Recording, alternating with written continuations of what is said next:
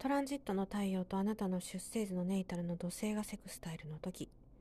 今回キーワード自分を厳しく律するというような感じですね。まあ、この、ね、トランジットの時にあまり遊ぼうとかね楽しく過ごそうとかそういうふうに考えずに例えば仕事であれば最大限ね集中するとか、まあ、そういうふうに使うことであなたのその、えー、真剣さかける思いが周囲の人特に上の人の目に留まって良いことにつながりやすいということが挙げられるんじゃないかなというふうに思います。え繰り返しますが何か楽しもうとかね、えー、遊ぼうとかちょっとこの映画に浸ろうかなとかそういうね気持ちは捨てた方がいいですね。まあ怒りにくいと思いますけれど目の前のことに集中すると